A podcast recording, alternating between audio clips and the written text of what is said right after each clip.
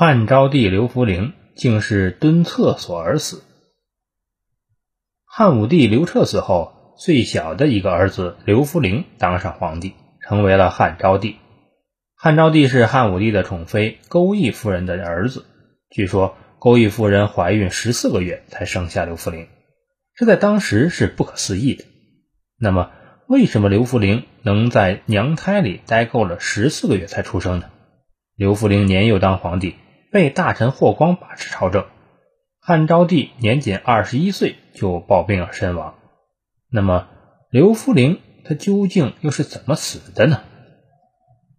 刘弗陵生于公元前九十四年，公元前八十七年当上皇帝，死于公元前七十四年，享年二十一岁，在位十三年。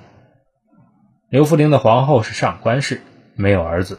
除此之外，刘弗陵宠幸过的女人就是宫人蒙。刘弗陵因为没有儿子，在他死后，哥哥的儿子刘贺就被当朝首辅大臣霍光立为皇帝。据说钩弋夫人怀孕十四个月才生下刘弗陵，大臣们都以为是尧帝降生，纷纷恭祝汉武帝。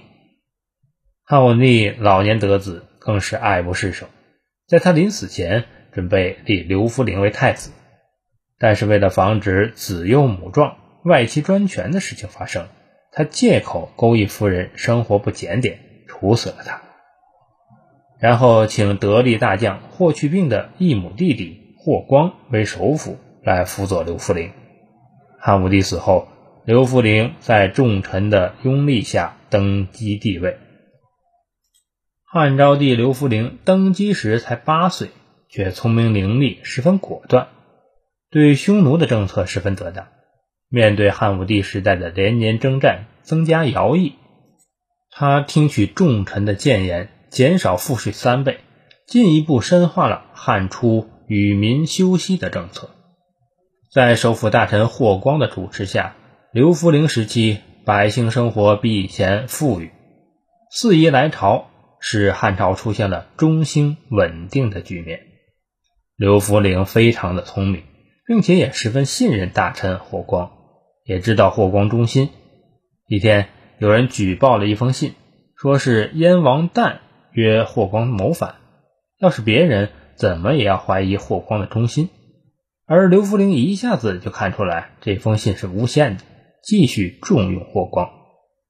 公元前七十四年四月癸末，昭帝于未央宫暴病而死，年仅二十一岁。在位十三年，六月壬申，汉昭帝葬于今天西安市的平陵。那么，究竟刘弗陵为什么会暴病而死呢？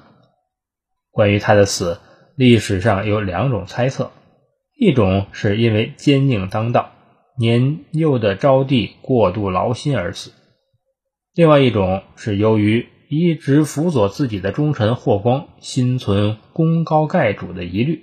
在抑郁和矛盾中死去。然而，宫廷野史记载，昭帝某日便秘，久蹲御厕静牌，侍从静候门外，鸦雀无声。忽的昭帝一声闷叫，只听得倒地之声，众人失色，急呼不应，斗胆破门，见昭帝扑于地上。众人急报太医，后太医禀皇太后，死因。乃昭帝久蹲不起，乍立则血涌上脑，急血攻心，七窍顿挫，八脉骤乱而死。也就是说，宫廷内部关于昭帝的死因是蹲厕所太久，突然站起来导致血冲脑而死。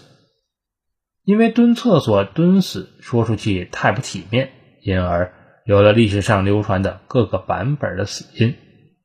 后来。在太医界野史又发现相关记载，昭帝之死非久蹲御厕、积血空心所致，实为因数日未便，一便则急臭回息，窒息而亡。